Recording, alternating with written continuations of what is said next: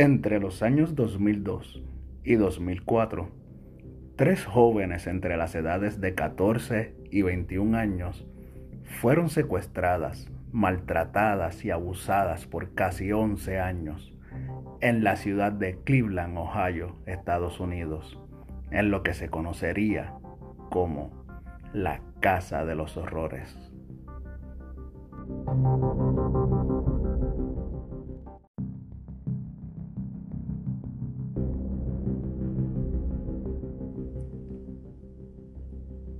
Saludos, les habla Ricky y en este episodio les traigo un caso que en lo personal me chocó mucho. Tanto así que desde la primera vez que escuché de él, supe de inmediato que sería uno de los primeros casos que debía de estudiar para el canal. Es el caso de la Casa de los Horrores de Cleveland, o mejor conocido en los medios como el secuestro de Cleveland. Todo comenzó el 23 de agosto de 2002, con la desaparición de Michelle Knight, de 21 años de edad. Ella desapareció cerca de la calle 116 Oeste y la avenida Lorraine, en donde se encontró con Ariel Castro, un hombre puertorriqueño, original de Yauco, que llegó a Estados Unidos con su madre cuando era un niño después de que sus padres se divorciaran se establecieron en Pensilvania, pero luego Castro se mudaría a Cleveland con su padre y su familia paterna. Ariel Castro le ofreció a Michelle Knight llevarla en su auto a ver unos cachorros de perro que tenía, y luego a su casa, a lo que Knight aceptó, pensando que sería una buena idea llevarse un cachorro para sorprender a su hijo, del cual había perdido la custodia. Al llegar a la casa, se dio cuenta que todo era una mentira y se vio obligada a quedarse siendo amarrada en el sótano donde la maltrató y abusó por más de 10 años. Amanda Berry fue la segunda víctima, desapareciendo el 21 de abril del 2003, a sus 16 años y a un solo día de su cumpleaños. El secuestro ocurrió entre la calle 110 Oeste y la avenida Lorraine. En un inicio, la policía consideraba a la joven como una fugitiva, hasta que un día, su madre, Luana Miller, recibió una llamada desde el número de su hija, donde la voz de un hombre alegaba que la adolescente se había casado con él y que volvería en unos días. Durante los siguientes tres años, su madre la buscó sin descanso, pero lamentablemente falleció en el 2006 de insuficiencia cardíaca, sin volver a saber de su hija. Años después, Castro confesaría a la policía que él hizo la infame llamada. Georgina Lynn de Jesús, conocida como Gina, desapareció a sus 14 años, siendo la más joven y última víctima de Castro.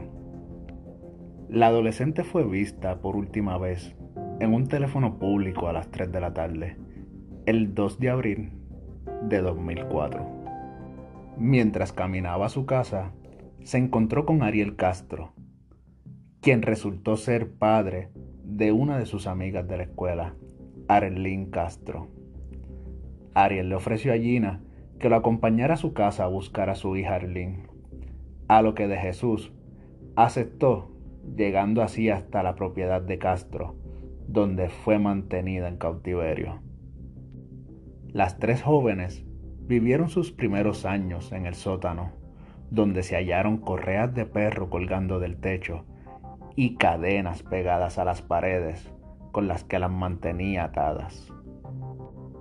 Ellas permanecieron tanto tiempo atadas en la misma posición que desarrollaron un tipo de úlceras que los médicos que las trataron dijeron que eran úlceras causadas por posiciones de estrés o tensión.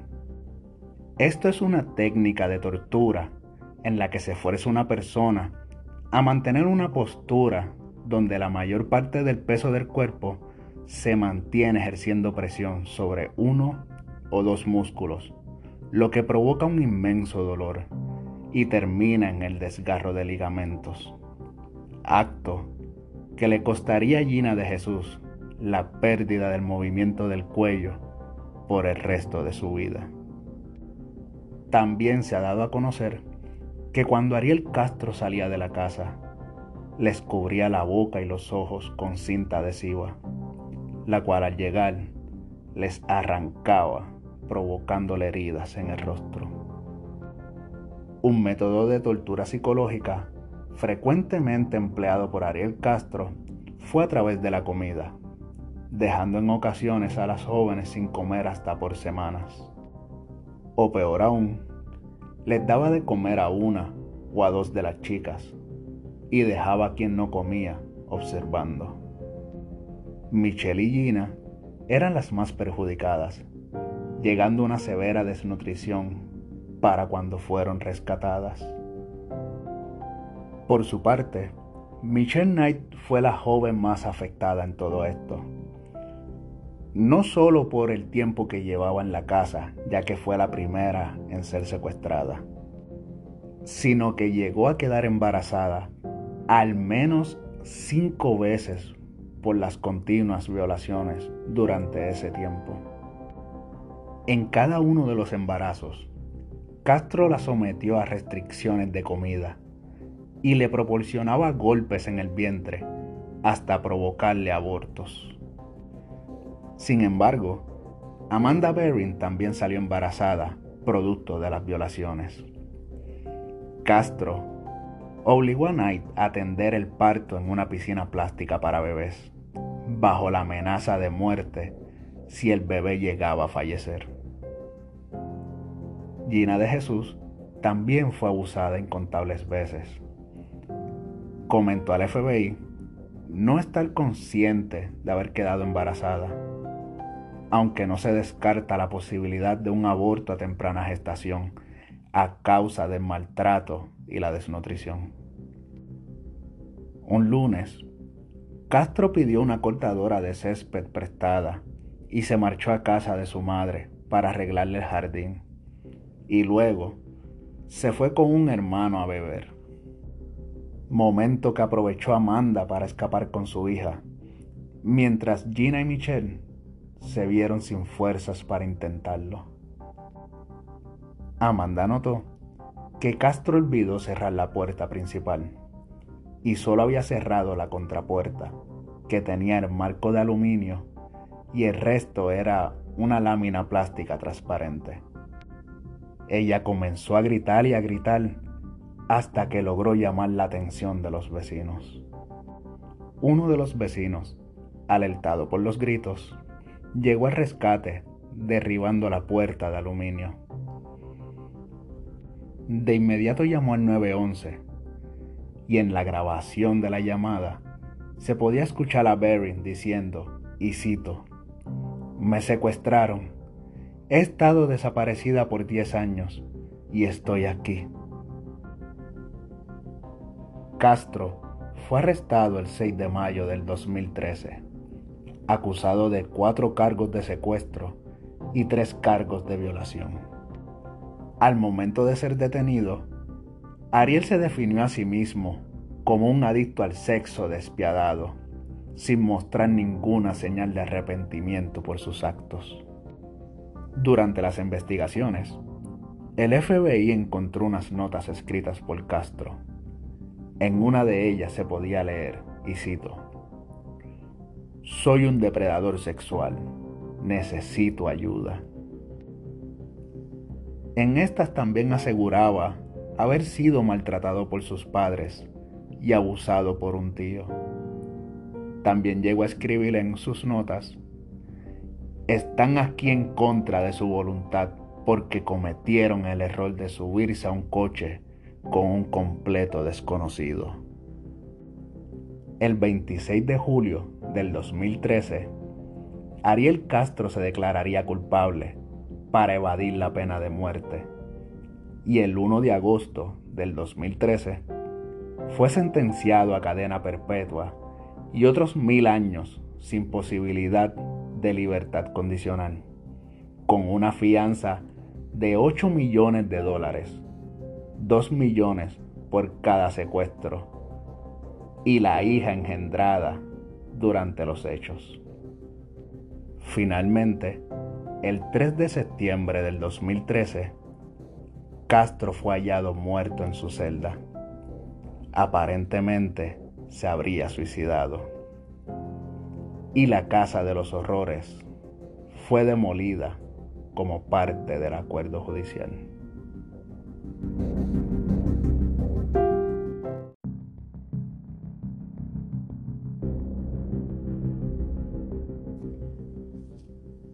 Espero que el tema de hoy les haya conmovido tanto como a mí. Sin dudas, un caso bastante fuerte de la vida real. Tanto así que Google Maps tuvo que borrar la casa del mapa hasta el día en que fue demolida. Y llegó a ser inspiración para una película titulada Secuestro en Cleveland, publicada en el 2015. Cabe recalcar que Michelle Knight publicó un libro titulado Libre al fin, Memorias del secuestro de Cleveland, publicado el 6 de mayo del 2014. También unos periodistas llamados Kevin Sullivan y Mary Jordan publicaron un libro titulado Hope, A Memory of Survival in Cleveland, basado en las vivencias de Amanda Berry y Gina de Jesús. No obstante, no puedo cerrar este episodio sin dejarles saber un punto en específico de la historia que despertó por completo el escéptico en mí. Y es que se relata que a Castro lo encontraron muerto en su celda aparentemente de suicidio, cosa que fue confirmado por estudios forenses más tarde. Pero estamos hablando de un hombre que se declaró culpable para poder evitar la pena de muerte, prefiriendo una cadena perpetua. Y sin embargo, solamente un mes luego de su sentencia, se quitaría la vida. Sí, es extraño. Pero no soy quien para estar declarando. Así que un caso definitivamente para este tu programa, Mundo Escéptico.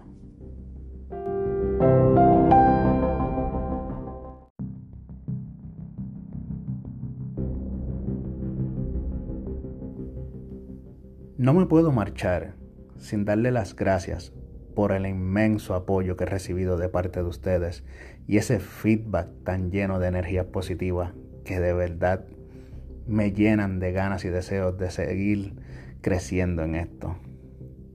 También cabe anunciar que para el domingo 31 de octubre quisiera hacer un especial sobre experiencias paranormales con un pequeño giro y es que quiero que sean experiencias contadas por ustedes. Así que si has vivido un encuentro con lo desconocido, búscame por Instagram como mundo.escéptico y relátame tu historia a través de un mensaje directo. Sin más que añadir, espero que tengan una linda semana y nos escuchamos el próximo domingo.